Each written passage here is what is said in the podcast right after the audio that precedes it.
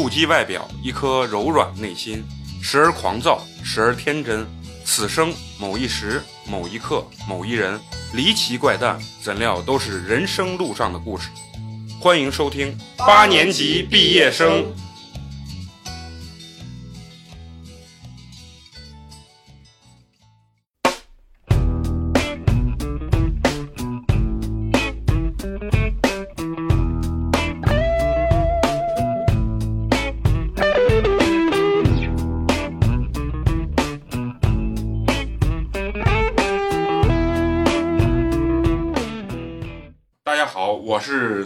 在找工作的美工，你们好吗？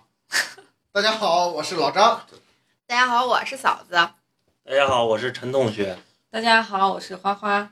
好，非常高兴，今天人特别齐。然后那个老张的那个女朋友也打个招呼。大家好，我是老张的女朋友。操，这个名字 太长了是吗？哎，我跟你说，我最近啊正在找工作啊，因为我转行了啊。为什么我叫美工呢？因为我现在从事的行业就是这个设计行业啊，自诩为一个设计师，但是所有人都叫他美工。呃，我以前是做这个市场工作的，然后转行之后过来做这个做这个设计这一块儿。我最近在我就想说说我最近面试的整个这个过程。一个三千五百块钱的工作，然后去面试的时候，他会问你，呃，年龄有多大？然后像我这个年龄，现在出去面试的时候，别人说哟，不小了啊。然后完了说，那我们给你开的这个工资，你能不能养活得起呃你的家庭啊，包括你的父母？然后其实我内心的感觉是什么？我还很年轻啊，我觉得我自己对自己都没有一个 特别明确的一个定位的时候啊，别人已经把你的定位已经准确。呃，三千五百块钱的一个工作，呃，HR 面试你的时候，他会担心什么？首先担心你的设计水平不行，啊，拿不起这三千五百块钱。但是从我内心来讲，三千五百块钱的工资，在这个社会上来讲，就是人一个卖早餐、一个送外卖的，一一个月都挣的是你三倍三倍的工资，对吧？我觉得三千五是非常一个。也就比最低工资能高那么一点对，也就比最低工资能高一点甚至说你如果是个外地的孩子，在西安你根本就吃不饱的一个状态，就活不下来的一个状态。但是他们担心什么？首先，你能不能拿起这三千五？你的技术到底好不好？二一点，你的技术如果太好，那我也不要你，因为你拿着这三千五，你在很长一段时间内，可能两到三个月的时候，你觉得这儿空间发展不好，你不会在这儿待。啊，就是他们考虑的东西非常多。我在做之前做市场销售这一块的话，状态是什么？就是想挣钱，你告诉我卖车一个月能挣两万，我就来卖车；你告诉我卖房一个月能挣两万五，我就去卖房。但是其实那那一段时光，就是大学没有毕业啊，或者说大学刚毕业一两年的状态下，我内心是不清楚自己到底想要什么。但是到现在为止的话，我发现我更懂得我想要什么啊！我不是说呃，我想去要这个呃，就是说把所有的生命、所所有的时间全部投入在我的工作之中。而是希望我的工作只是我生命的三分之一，然后我剩下三分之二，我要干我其他我想干的事情，让我的生活质量能提升。即使我只挣三千五，但是很多人告诉你，你挣三千五，你就是个 loser 啊。然后其实我并不认为自己是 loser，因为我能就是郑钧说的那句话，其实我兜里一分钱都没有，我的兜里比脸都干净，但是我只要能干我自己喜欢的事情，我我我无比充实。啊，甚至我我挣两千五，我挣三千五的时候，我依然敢泡妞。为什么？因为我干我喜欢自己干的事情。其实这就是我认为的很充实的一个状态。但是社会，包括你旁边的父母，告诉你不，你这样子你就是个 loser，你活得并不快乐。你自己认为你很快乐，但是他们会告诉你，你不，你不快乐。他们能定义你的快乐与不快乐。这个其实就是我特别痛苦的，其实一个点。那我我我也想问，就是你的父母觉得，如果你一个月拿三千五百块钱的话。他们就觉得你是不快乐的，对他们会认为，那他们觉不觉得就是在他们的眼里，这种状态也是不好的，还是他觉得他们会默认你这个状态是 OK 的？不，他们是什么？他他们其实因为你像咱们的父母，就是咱们九零后这一代，当然就是你差一点啊，但是你也马上跟我们九零代九零年代是一路的，就是因为父母这一代，他大多数都是六零呃六十年代的人。那我父母也一样啊，也是啊，对，那你父母都是一辈儿的，对对对，六十年代人，他们想的是什么？他们想的是你要活的跟他们一模一样，走到他们相同的轨迹，嗯，然后他认为这就是最好的。但是可能你说他们以前一个月可能工资也挣不了多少钱，但是他们会认为，OK，我们是公司或者说我们以前国有单位是分房的啊，然后我们有很强大的这个呃，就是公司给你给你的各种社会保障啊是很好的，所以他会认为我们的压力很大，但是你们现在如果只把呃就是三分之一的状态投入在工作中啊，而而不是把整个生命我觉得都都放在工作当中的话，他们会认为你并不快乐，因为他会觉得你可能现在快乐，他认为不是真正的快乐 啊，对他们会觉得你可能再过十年二十年你会很痛苦。现在整个社会，包括你自己，有时候也很痛苦的原因是什么？不是说我自己看不起自己，是因为你社会周边最我最呃就是让我焦虑的一个感觉是什么？不是说王思聪有一千个亿，说是王思聪他爸给他五个亿，他挣了六十个亿，不是这样，而是你的同学考上清华北大，你的同学进了华为了，一年挣五六十万，而而你一一年挣五六万你都困难的时候，这个是让我最焦虑的一个状态啊。就你你觉得跟你身边的人的生活方式感觉差距很大的时候，会让你感觉很焦虑，是吗？对，就是越亲近的人，然后他的生活状态有差距的时候，越会让你感觉到焦虑。嗯其实我内心不是这样感觉的，我觉得就是说，我我如果能能按照自己的方式啊，或者说我想干的事情去干这件事情的话，我是快乐的。但是周围人会告诉你，对，其实有时候我自己没觉得我自己活得多不开心，但是别人会说，你看人家谁谁谁，你看人家去哪玩了，人家买了个什么房什么车，这一下子让你感觉我操，我活个屁啊！对，就是这样子。而且你你有没有发现，咱们现在，呃，九零后有有一有一个感觉是很痛苦的，他活在一个卡在当中的。我认为九零后跟零零后都会有这种感觉啊，就是呃零五之前的这些孩子，包括九零后，有着什么感觉？就是你见过诗和远方，但是呃你的父辈或者说你还有你上一辈这些人，他更希望你你落进现实，而不是去追求你的诗和远方。呃，我那天在网上看到一个视频，人家有一个呃七零后的一个人在说说六零后、七零后和八零后的人是牺牲了自己的幸福，然后去创造了中国的整个腾飞跟发展，包括呃，然后满足了自己家庭和自己的一个生存状态。但是他们为什么愿意牺牲这个呃幸福去去呃，就是说拼了命去工作，拼了命让中国去发展？他是希望在他们的后一代，甚至后后一代。能不需要牺牲自己的幸福，或者说不那么努力，就能过上自己很幸福，并且很希望过的这种生活状态。他们还是处在一个要吃饱的状态，对，然后现在这些人是我，其实我啊物质上的吃饱我已经完全可以达到了，我现在需要的是我精神上能够对，其实你们就像你们，你们有吃不饱的这种状态吗？没有，就是我看老张的工资条，看着我都吝呀。但是哎，人人家过仨月、过半年换辆车，是吧？就说就说不管，当然这可能必须得感谢我们的父辈给我们创造了这个基础。对，其实我也感觉，就是说，为啥说呢？咱们现在都感觉到焦虑这个问题，对然后就是说不开心。我感觉咱们更多的九零后都是面临着这个被迫和服从的这个，就是这个大社会大环境被迫着让你必须得干这件事情。就是其实为啥焦虑？就是说九零后都想着诗和远方，但是你也想去看这些美好的东西，可是这些现实摧残着你，让你必须得要去干这些，干这些事情。就比如说。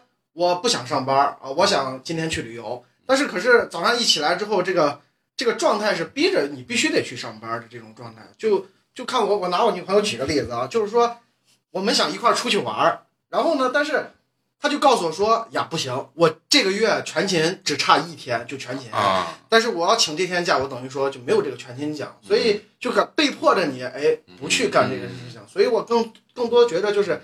你想去干这件事情，但是被这个社会压抑着，你不让你去干，然后所以你产生这个矛盾，你才会有这种焦虑的情绪。这些对，其其实我是觉得什么，就是说，呃，很所有人的这个理想说所谓的什么不工作啊，但是我认为，呃，我的理想不是不工作，而是在工工作的时候，这个状态和心态是很重要的。就是说，我现在通过这回转行，我去面试的一个状态啊，给我感觉就是。如果我现在再去进一个公司，我会很害怕他们把我辞掉，因为为什么？我觉得我操，原来一个三千五的工作，作为一个设计一个美工，居然这么的难应聘。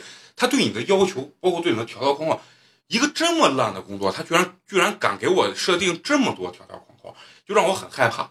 就让我很害怕，而不是说我哎我我打我就不想工作。但是我认为更重要的是我工作时候这个心态。如果我每天工作，现在很多人的工作就就像上坟一样，对吧？你们肯定有个人，你为什么就是像那那个嫂子为什么要创业呢？其实你工作就像上坟一样，所以你才创业。如果你的工作很快乐，我估计你你选择创业的可能性不大。嗯，你说是不是？对，是这样的。对。然后其实要的是你在工作中能感受到你自自身的价值和和不是那么紧迫的那种感觉，而不是说我完全不上班这种状态。我觉得这个东西是是很重要的。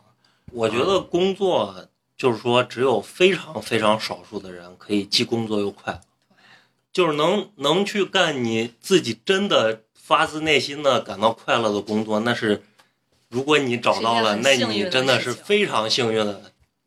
就像现在可能很多九零后真的想不出来自己工作的意义，除了挣钱之外还有什么？除了除了去活着，还有还有什么别的理由？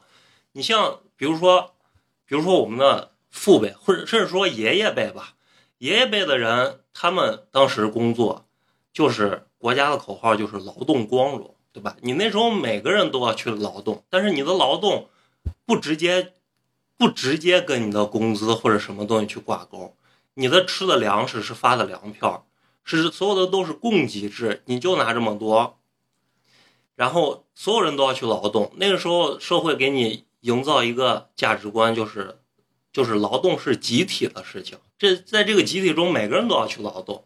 你如果不劳动的话，就会被单位去批评。那个时候人可能接受不了批评，如果被单位批评了，他就会很痛苦。那是那是一个道德的事情。如果说你这个人偷懒，你工作偷懒，那你就是道德有问题。然后到了咱们到咱们的父母辈，那就变了，那就不说劳动光荣，就被就变成勤劳致富。对，那个时候你可能真的处在那个刚刚改革开放的时代，你真的去勤劳，你真的是有可能去致富的。你你去劳动，你去做一点小生意，你可能真的就翻身会比别人强很多。但是放到现在，咱们勤劳能致富吗？勤劳致不了富，勤劳只能让别人致富，勤劳只能让你的老板致富，你自己是致不了富的。对，而且我而且我我我现在就是说，你说到老板这个问题啊，嫂子就是老板，对吧？我现在真的觉得勤劳致富对于老板来说，他也致不了富。现在的老板真的是要什么？要吃喝玩乐，因为社会在发展，所有的东西在发展，包括你刚说的那个价值观。其实为什么我们现在内心纠结？其实我们已经中国发展到现在，我们已经解决了生存的问题了。其实是已经解决了生存的问题，但是我们现在就在生存与快乐之间在纠结，在攀爬的这个过程中，你很你很纠结，因为我好像往后退一步，我无法生存，但是我往前走一步，我又追不上我的就是快乐，就是因为我见过快乐，然后所以这个状态就是让人嗯很那个什么。其实你你说能找着让自己很快乐的这种工作，不焦虑的工作啊，其实你你你你去在你在国外去看看，就咱说特别发达那种国家，但是咱不说国外好啊，特别发达这种国家，他们上班的状态没有这么的痛苦？现在你看中国提倡九九六这种东西，它其实就是嗯，我觉得还是社会的价值观在变，人的这个心态在变。不是我，我感觉，我感觉刚刚陈同学说这个话的时候，我其实我我对我自己内心最真实的感觉就是，我觉着还是收支不平衡，就不平等这个这个状态。就在我看来，就咱们爷爷辈他们可能都是农耕啊，就是你耕田，你今天耕，你明天就收麦，就是你的付出和回报是相等的。然后到咱们父辈那一段，改革开放，可能就是你稍微勤劳一点，你可能就是比别人家好，这也是对等的。但是按照咱们现在来说，其实就我而言，我觉着你的付出和你的回报不成正比，就是落差很大这种感觉，所以感觉是有这种担心的这种。现在就是非常普及的这种九九六的工作制，会压抑着你，你你可能就没有了自己的生活。晚上你回到房子，你已经累的都没有办法再再去有自己的生活，你可能就是打开手机看一看你平常看的那些软件，然后你还被大数据控制着，它推送给你的都是你非常想看的东西，这样就非常容易让你在自己的世界里面去无限循环。如果你有一些不好的情绪，你去看了一些，就现在比如说新媒体，新媒体推推给你的东西，经常是一些情绪化的东西，他们就是把一堆情绪堆给你，你特别容易把它安在自己头上。就比如说，现在就说九零后已经成了中年人，就类似于这样的我出去应聘都说我是，就是类似于这样的情绪，你就很容易认为九零后大家都是这样的。我也是这样，我好像也有点脱发了，我好像我好像身体也出现了某些问题。因为我们几个都是上班嘛，然后完了以后，嫂子现在主要是就是自己给自己干，属于创业的过程中啊，还相对还比较成功啊。那我想问，你在就是说不上班这个过程中，那你在工作这块儿，你有没有这种让你感到迷茫和焦虑的这种状态？就单从工作这块儿，你说是指创业的，还是光是我之前上班的工作的？不不不，就是说你创业这块儿，就是创业这一块对对对对，其实我刚才听你们说了这么多啊，我一直想插嘴，但是我我因为从一些观点上，我觉得可能对于我来说，我虽然是八零后的尾巴，但是就是八零后和九零后有一些观点可能还是有一些出入的。就是刚才像大家说的，说是嗯，就觉得及时享乐，呃，就是想到什么就去做什么，或者是说是在工作当中就是很难找找到达到自己的一个就是兴趣点这样子的话题。我觉得可能是对于八零后来说吧，就是对于我们，我们从小接受到的教育就是，嗯，付出和收获是成正比的。其实我觉得，就是对于为什么说是九零后甚至是零零后，大家就不相信这样子的话呢？我觉得就是刚才就是大家都都在说的这个价值观的问题，而且现在是，呃，信息爆炸的时代，给大家所传递的很多价值观，都不正确。对，都是错误的。这个大时代，它是很多信息是错误的，但是不能说就是我们的有一些传统的认知它是错的。我觉得这是两个概念。对，不是你说这个啊价值观，其实整个社会当中啊，只有那百分之二和百分之三的人是就是异于常人，是一个就是咱们所谓的这种社会认定的这种成功者。其实只有这些人，但是现在给你传递的价值观是希望你们人人都成为那百分之二、百分之三。对，如果你成为不了那百分之二和百分之三的话，你就是一个非常失败的人，就是你你会让你就是社会告诉你的无限的焦虑。其实我我认为我们现在这么焦虑，其实真的是跟价值观有很大的问题。是的，就是其实我挣四千，我挣三千五，你挣五千，其实这是一个正常的东西，甚至可能哎，我挣到八千了，我我在一个努力的过程中，其实这就像你说的，付出和收入应该是成正比但是问题是，现在所有人都会想着，我应该一夜暴富啊，我没有五百万的存款，我不叫成功。其实问题其实就出现在这个，其实我觉得这不是价值观的问题，这是对自己没有一个正确的认识。你只有这样子的水平，但是你却想干那么大的事情，所以就不是说人家给你推的是，人家是给你推都是一些成功人士的成功事例，但是人家没说你是这样的人呀，是你往自己身上安了。你我觉得我也跟他一样。他这样子，我没觉得他很厉害，我可以比他更厉害呀。是你自己这么认为，而不是说人家让你自己这么认为。这就像就是中美间有一个调查嘛，就是访问中国和美国的咱们这个年龄的人，美国人最想要的东西就是 happy family，但是中国人最想要的就是 rich and famous。不，你解释一下这他个。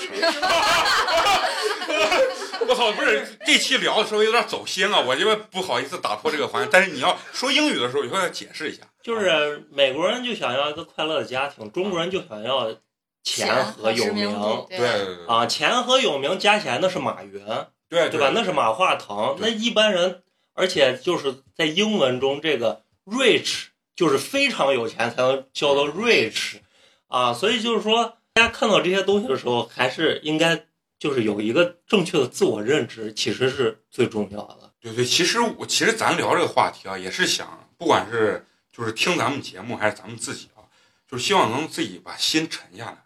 因为就像刚才那个花花说的，呃，是不是说别人告诉你你应该成功，而是你自己浮躁？其实因为是整个社会浮躁，把你感觉就像那种呃激流勇进一样，把你推到这种高度。就是现在普通人这种心态啊，就是每个人都必须成功，而而去挣这个钱。包括你，你说你自己的父母，是不是也对你有这种期望？你你你你你们父母有没有对你我不觉得父母想让你 rich and 对 famous，对对，我也为不觉啥父母。要让你有一个稳定的工作？他如果想让你 rich，他想想让你有钱，对他就让你做生意下海去了，去让你创业去了。他为啥要想让你有一个呃相对来说比较稳定的工作？其实父母更希望我们有的是一个 happy family。不，然后我我是认为啥？他是建立在一个基础上，让你有 happy fam family，是吧？，这个发音对不对？对 是这样的。我我啊觉得是啥？对，于我们来说，我们父母都是六零后。我觉得对于六零后的父母来说，你幸福，我可以为你创造你的幸福，但是你的这个幸福一定是让我看在眼里的。就是比如说什么，你结婚生子，我帮你带孩子，我能付出我的一切。就是这样子，你的工作很稳定，他只求你的工作稳定，对然后你的你跟你的老婆关系很好，你们俩的感情生活很幸福，对，很幸福。然后你有你的孩子，我可以带着你的，我可以帮你带孩子，这就是我在父母眼里，这是一个很幸福的一个家庭的一个状态。但是他不会要求说是你一定要。你，比如说月入多少万，年入多少万，然后把你凑到多高的那个台阶上，然后让我们全家人过上怎样怎样的生活。我觉得，对于除非真的是这个家庭的价值观就是金钱至上的那种价值观，很少有对，很少有这样子的。对你说的这一点，我特别同意。嗯父母其实是希望你有一个安稳或者说是平凡的生活，对但他们给予我，这个是说的另外一个问题了，不是说我们工作或者社会给的压力，这就是来自于父母的压力。这样子是说什么？父母想让你活成他们那样，就像你刚才说，稳定的家庭，嗯然后循序渐进的工作，很平稳的生活，但是不一定是我想要，但是他们会，但是如果你违背了他们这个意思的时候，他们会跟你发生起非常激烈的这种碰撞，因为他认为照我这样的活，我吃的盐比你走的路都多，对吧？然后完了以后，哎，这个说错了，因为我吃的盐 比你吃的饭比你吃的饭都多，所以说他们会让你沿着他们这个路线去活，这个同时也会给你增加更多的这种压力跟就是说迷茫的感觉是，而并不是说单单我们讲钱的问题，因为我们本身就聊的我们为什么这么迷茫，为什么这么就是让我们感觉这么焦虑，其实是来自各个方面，不光是金钱，不光是工作，然后也来自是其中一点。对，包括来自家庭，因为他想让你活成他样子的时候，你会很难受，因为时代不同，我们站在的角度是不同的。然后他们可能还在于，像我妈说，她每天回家就在小时候的时候，家里有五个人，然后一回家她就想吃一碗米饭，但是每天回家都是煮红薯，他就想哭。那你说他的梦想是什么？他一定不是咱们现在所谓的诗和远方，他一定是一碗米饭就是我人生的理想。包括我爸从小的最大理想是什么？能到蛋糕店，就以前那种比如老式蛋糕店里面去，呃，当这个售货员，因为每天呃结业的时候，他可以把里面的那些渣子，然后放在一张纸上吃了。那这是他们的理想。他如果能当上这个工作，那就是他很快乐。但是我们现在不是这样子，所以说这个是多方面的压力，而不单单说是钱。父母不会给你钱上的压力，他们希望你活得很轻松，但是他们想让你以他们的方式去轻松，而且并这并不是我们想要的东西。对这就是另外一方面的压力。其实这个我觉得这这样的压力远比你自己给自己的压力要小得多。因为父母的这个压力，他虽然说是一种压力，但是他其实还是以为你好为前提，他可能会给你一些压力，但是他不会把你压得那么深。但是无论是社会还是自己给自自己周围的人给自己的压力，就会让你觉得自己，我我我好像不配生活在这个世界上，有这种感觉，就觉得是活得好累。为什么别人可以这样子每天去玩儿，然后有过着非常好的、很很高质量的生活，但是为什么我不可以？感觉这，我感觉这个压力要远比父母给的压力要更多一些。更大一些。对，而但是这个压力其实是，我觉得更多的是来自于自己的不自知，对自己没有一个非常正确的认识。其实我觉得，咱们所说的诗和远方，如果其实现在大多数指的就是出去玩儿，对吧？大家把这个叫做诗和远方。。不其实我觉得这种我的诗和远方就是想做自己的事情。和你们一起做电台，就 那你不就实现了吗？对啊，而现在真的有很多人就把出去旅游晒照片儿当当成诗和远方啊，。这个其实这个太片面了。太片面了，就是说没有人可以说我每天都在外面玩儿晒照片儿，而且如果真的让你过上两个月那样生活，你可能也就不想再过那样的生活了。我们还是要把生活更多落到实处。我觉得这是一个健，这是一本身人活一辈子一个健康的生活状态，对，而不应该一味的把所有的生命投入在我所谓的就是你刚刚说的追求名和利上面。你看现在给咱传递的信息，为什么咱焦虑？为什么？因为你会发觉你老。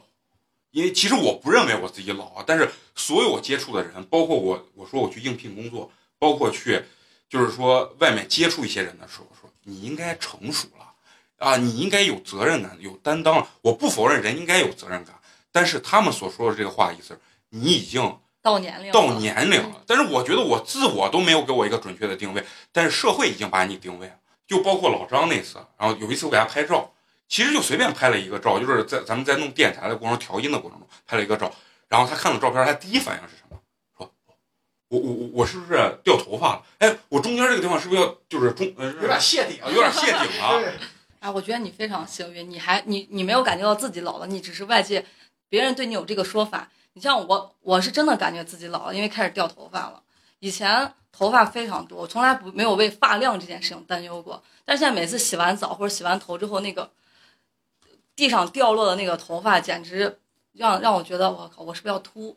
而且我从小都是一个吃不胖的人，但是从二十五岁，真的是二十五岁是一个坎儿。过了二十五岁之后，真的是因为吃的还是那么多，但是你会发现你怎么会越来越胖，越来越消化不了你吃的这个东西了。真的是身体告诉你，你的年龄逐渐在增长。我不知道你男生有没有这个感觉，就反正我。我和我身边的女生是感觉非常非常的深，而且还有一个点就是，我不知道你们男生吃不吃保健品，我身边没有一个女生不吃保健品。为什么现在这个代购这个事业这么火？除了包、衣服之类的，这个保健品代购也是一个非常大的方方向，就是因为很多女生觉得自己开始老了，然后吃各种各样的保健品，就是为了维护维维持住自己现在这个状态。这为啥他要吃呢？就是因为觉得自己老了。对我，我我是觉得什么啊？就是说，我不否认身体是在退化或者是老这个东西，我不否认。但是否我否认的是我们的心态不能老，不能说我觉得，因为人的新陈代谢这是个正常的东西，然后我们可以去通过外界去延缓他身体的衰老，但是身体这只是一部分。只要我我认为我们的心态。啊，就是说，朝着我自己本身，我十八岁的时候想干的事情，或者我二十八岁我一样能干，我三十八岁我也能干，而不是说，哎，我到二十八岁我不能干十八岁的事情。这个很多人其实是内心把自己就否定了。他说，哎，我不承认我老，但他是只是假象，但是他内心其实早已经认为自己确实不能干那些事情。啊，就是你们在生活中有没有觉得你们变老的时候装在身体上？其实你从我来讲呢，我我不是说我觉得我变老，我是想让我变得更好。所以我在在健身，包括每天会在健身，而且我注意我的饮食。包括陈同学可能比我早很长时间已经开始注意饮食了，但这我不认为这是一个老的表现，而是更更加珍惜自己，让自己能在更大年龄呃去干我们意义上所定义的更年轻的事情。其实是这样子。更年轻的事情是养生吗？不是，我我不是，我觉得养生它不是一个老的一个标志，养生是我珍惜自己的身体。其实。放纵很容易，哎，很多人觉得自己很屌啊，抽大麻或者说是纹身，其实放纵自己是太容易的事情。我今天晚上想放纵，我立刻就能放纵。但是想对自己有精心的管理，这其实才是一个人，我我认为这更是一个，就是说我们所谓的诗和远方应该有的一个东西。我觉得你跟你自己都自相矛盾了。你刚才说我不要别人定义我，我要过我自己想过的生活，那我愿意纹身呀，你为什么要管我呢？啊不，我没有说纹身不好，我就说，我就说每个人可能对自己的生活有有自己的规划对，就是当别人能够做到不，当每个人能够做到不对别人指手画脚、插手别人的事情的时候，其实我觉得这才是一个健康的一个社会，对对，一个健康的观念。对这个这个我认。我我觉得可能是在这一块儿，就是嗯，男人和女人可能焦虑的点还是有差别的。你就比如说我们女人焦虑的点，可能更从自己的这种。健康上或者是容貌上会更容易产生焦虑一些，但是对于男人来说的话，可能你的生活方式或者是你的就是经济收入，对对对，从这个地方的话，会让你更产生一些焦虑呀、忧愁的这些方向。就刚才像花花说的，说是嗯，觉得过了二十五岁之后，女人就不保养，就觉得对不起自己，就感觉身新陈代谢很慢呀，怎么样子的啊？其实，那我我想说的是，那我过了三十岁之后，我会发现跟三十岁之前的生活状态，我有孩子和没孩子，其实生活状态是没有很大差别的。让我觉得就是能让我唯一感觉让我自己觉得自己开始逐步年龄变大衰老的，就是呃有孩子之后，可能在孩子五六个月的时候，脱发非常非常严重的脱发，那就是产后脱发，一种一种非常非常严重的事情。从那一次开始，我觉得哇，我可能老了，我已经开始大把大把的脱发了。但是那一个月过后，我的头发又长回来的时候，我在想，其实还好呀，又能长回来，干嘛自己对自己那么焦，呃，那个那么娇气的？就想的是，我是不是从这个点我就开始老了？然后我觉得，可能对于三十岁之后的女人来说，最最最最容易让人产生的焦虑的地方，就是你会发现，你跟你老公之间的那个感情上的交流会变得非常不平等了。嗯，就是因为都说什么三十岁的女人怎么怎么样，就是如在狼似虎。呃，反正在这 个点抓的很好。还不是就是意思就是三十岁的女人其实是各个方面在走下坡路，但是四十岁的男人依然是一枝花对，依然是一枝花。就是我从我老公身上就能发现一点，就是他比我大一岁，他八七年的。然后我们店里面的小姑娘我就不说了，然后就之前，呃，有一个做销售的、营销的一个老女人，其实人家也不是很大，但我为什么对她要叫老女人？因为我真的是对她有偏见。她八六年的，未嫂子走心了，准备就没有就说自己的小秘密了。未婚，然后也没有谈恋爱，然后在我们店也是一个朋友推荐过来的，说是帮忙做市场。我说 OK，那我们就先来磨合一下。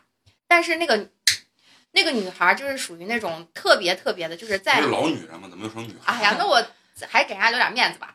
然后就是觉得是在女的女生面前来说的话，就是很正常的一个状态。但是，一旦在男男生面前的话，就是属属于那种说难听点就是绿茶婊、心机婊。每次见我老公的时候，就是哇哥你好厉害呀，你怎么怎么这样子？然后哇哥你今天穿的好帅呀，你这是什么牌子你就？问他我哪厉害？然后说，嗯，就是说，然后我我老公要是在店里，然后他就说，哥，你今天晚上能不能送我回家？就是这种非常就是女生不屑一顾，就是最讨厌的那种，对特别讨厌，而且就是声音特别那种绵软无力，然后就是让你就觉得，哎，是那种，男的一听都酥了，对对，就是那种感觉。然后我就问我老公，我说是你对他这样子的态度，你有什么看法？然后我老公我根本不看。啊对他就是这样说，这种男人惯用的伎俩。他说我看什么看，我就不看。然后我说那如果因为他是八六年，我说那如果他再年轻个十岁呢，他这样子对你呢嗯？他说那就看他长得好不好看喽。不是看，哎，我跟你说，我你说这个东西啊，我能给你举一个非常给你，呃嗯、就是说成反反例的一个东西。嗯你说这种焦虑啊，女人的这种焦虑，其实就是出发在你内心的不自信。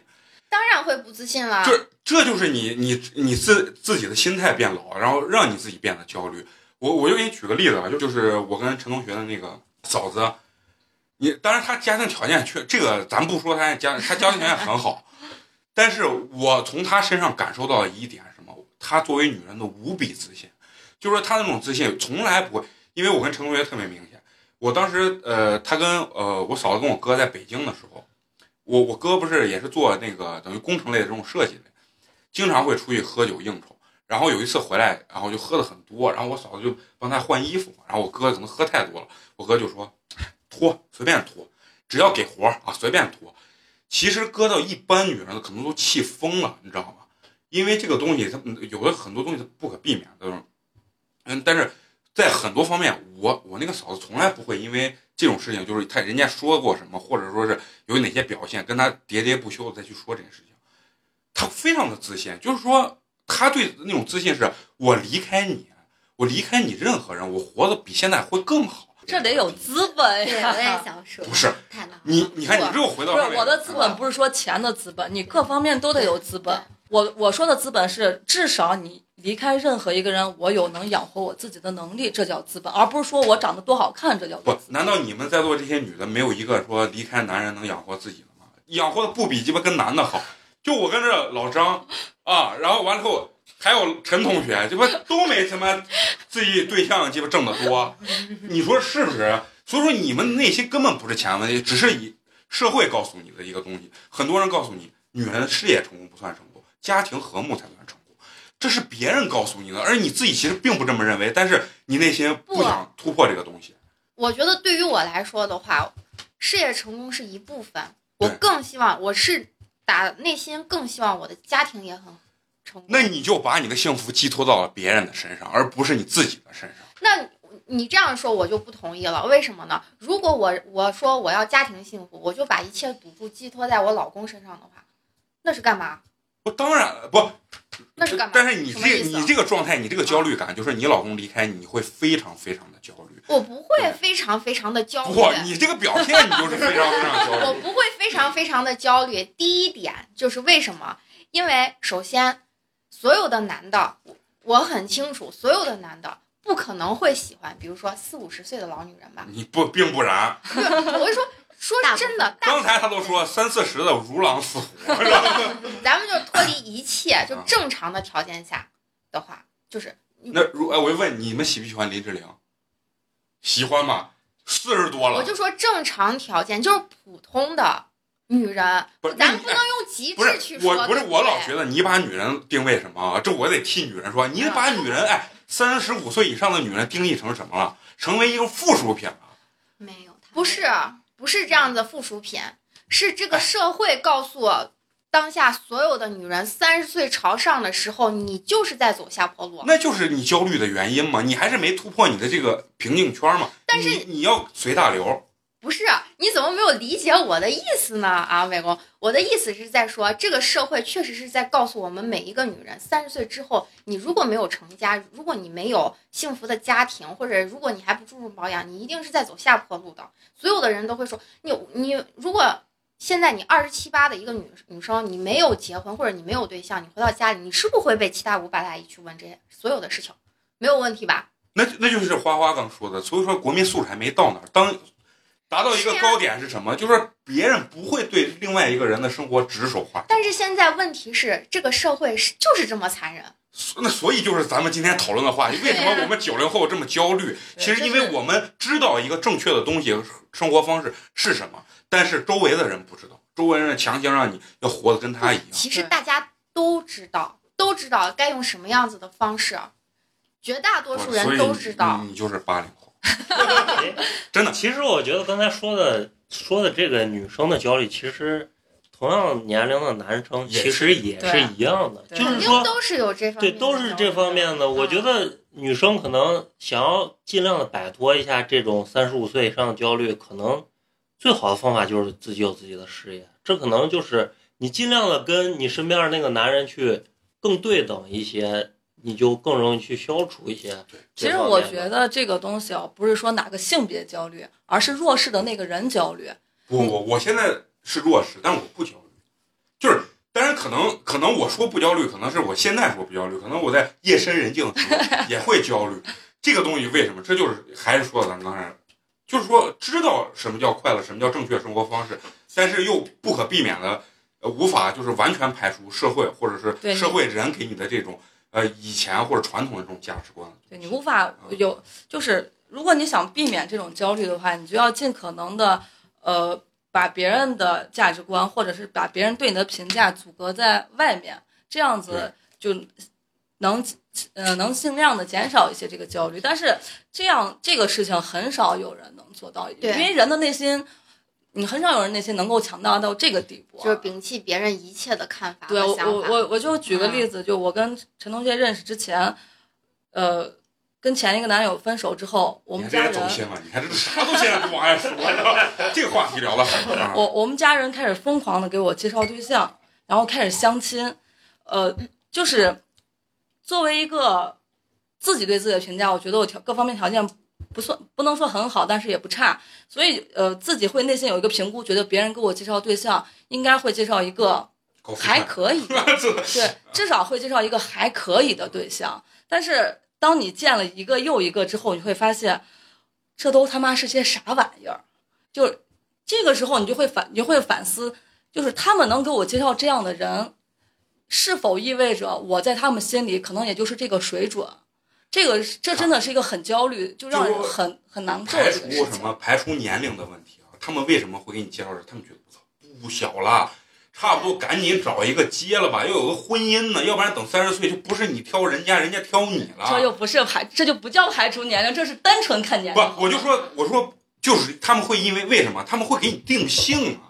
你焦虑的原因不是你自身，是他们让你焦虑。不不不不不，我没有一我我完，当时我不是一个想找对象的状态，我当时觉得单身挺好的，因为我自己过得很自在很舒，服你。觉得好？我我焦虑的原因是在于我那也不能说焦虑吧，我觉得不舒服的原因是因为他们把那样的人塞给我，难道他们在他们心目当中我也是那样一个人吗？因为在你的眼里，你觉得你跟他他们是不不一个是一个？level。对对我我我有为什么这会把这样的人介绍给我？我是不是在他们眼里其实也也是一个这样一个水平的？就让我确实交有一段时间觉得不舒服，但是后来就是认识陈同学以后，觉得哦，原来我的档次这么高啊！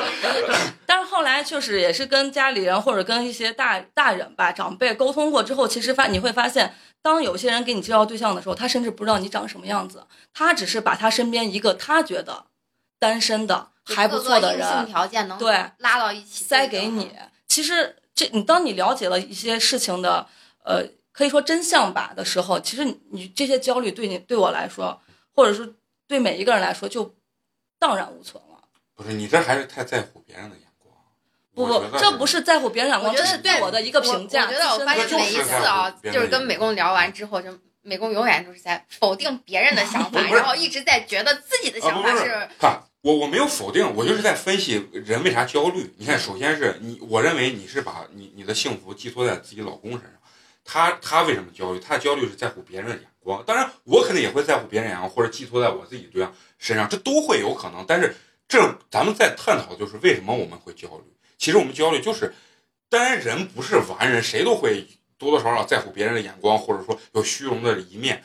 但是这就是我们生活在这个社会中，它就是会有这样子的焦虑。我们越在乎、越少在乎别人的眼光，或者越少在把自己的感情或者说东西寄托在别人身上，相对自己更加的独立的时候，我们的焦虑感会变得更低。就像很简单，他你说作为就像你说你女人的焦虑，她会不会有相同的焦虑？她也会把感情寄托在自己的老公身上，但是她同时呢，她非疯狂的喜欢绘画，然后完了以后，她会把很多情感寄托在她的绘画上。人其实就是在折腾自己，在找平衡。我觉得就是说，你不要把所有的东西就寄托在，就像就是你，我觉得你否认的一点是我把所有感情寄托在我老公身上，但是你包括你你之前聊的说你的理想做家庭主妇，嗯，那你完全就是把你的情感寄托在自己的老公身上，我觉得我现在的情感，并不是说只是寄托在老公上，但是你百分之九十九，错，绝对没有然，后还有一个是我娃身上，错错错，我觉得就是身为女人来说的话，非常应该非常能理解。我觉得老张他女朋友应该非常能理解我说的那个意思。我绝对不是说把我的情感去寄托在我老公身上，我是希望有一个一个比较平衡对等的一个关系。就是我如果我今天是跟你一一直是这样子的生活状态或者是情感联系的话，我希望你给我回馈的是一样的这种信息。我我只是要求平等。如果我对你不好，你可以完全对我不好，OK 啊，没有关系，这是一个正常的。不是？那你人家现在就你你认为人家对你感情输出不够？没，我没有没有，我刚说只是用我刚才说的那件事去举举例子。我是怎么举什么例子？就是说，对于一个女人来说，就是如果男人不管在经历在多多大的时候啊，年龄多大，他永远肯定会喜欢年轻貌美的，绝对会喜欢年轻貌美的。但是对于一个就是年龄不断在走上坡路的媳妇儿也好，或者是女朋友也好的话，如果在这个时候你没有给予足够的关心，或者是你可能有一些话语。可能一不小心伤害到他的时候，就比如说我老公会说：“哇，我发现你最近脖子上颈纹可深了，我就特别想去打针，就有那种感觉那就。心态的问题，不够自信嘛。我觉得就是还是需要更多的不羁一些，不不放荡啊，不是不是，不是 我说的就是心态啊，心态就是说还是要更加的把自己充实。其实每个人都想这样子啊，我觉得你没有嗯听出话外音的意思。这个事情就是不，不是这个事情反映出来了一个是一一个问题，就是人活着要自觉。不管是你在这个社会上的位置和角色是什么，你是一个丈夫，你就要用你的爱去包围你的媳妇儿、你的老婆，让她感受到你对她的爱，而不是说，哎，我操，我觉得你就你是不是胖了？我嗯，我咋觉得你头发变少？你是不是秃了？你不能这样对待你的老婆，你要用爱去感染她，让她觉得她很幸福，这是你的责任。所以为啥说我就？喜欢秃的，那你口味比较重我啊。我觉得你们还是不够自信嘛，对不对？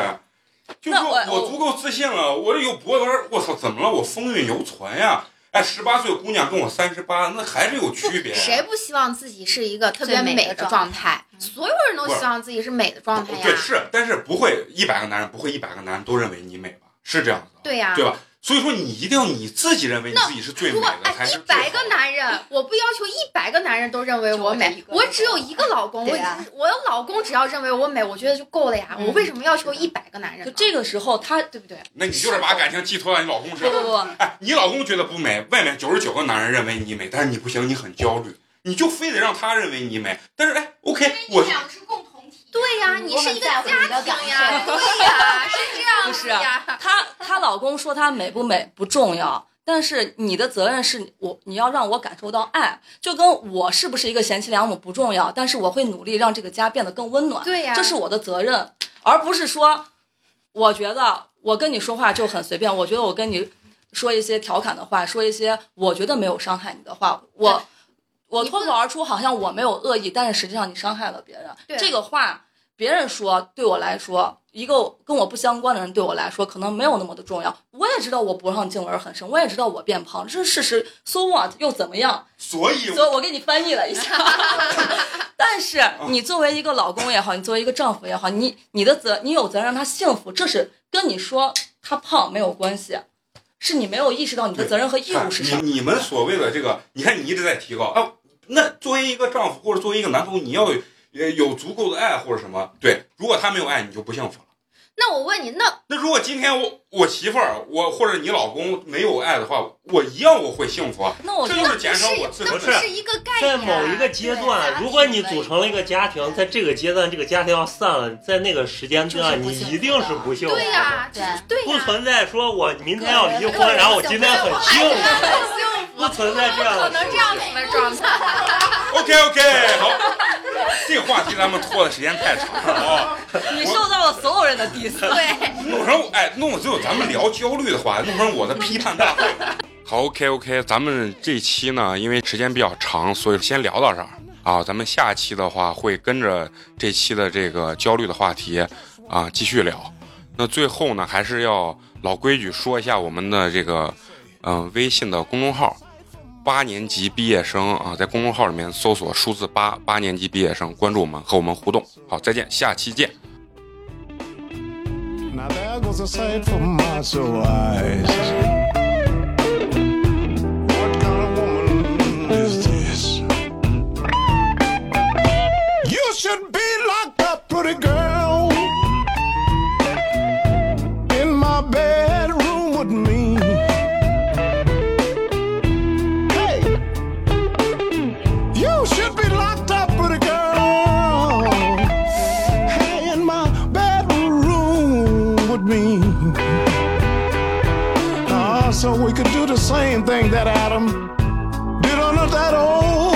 apple tree.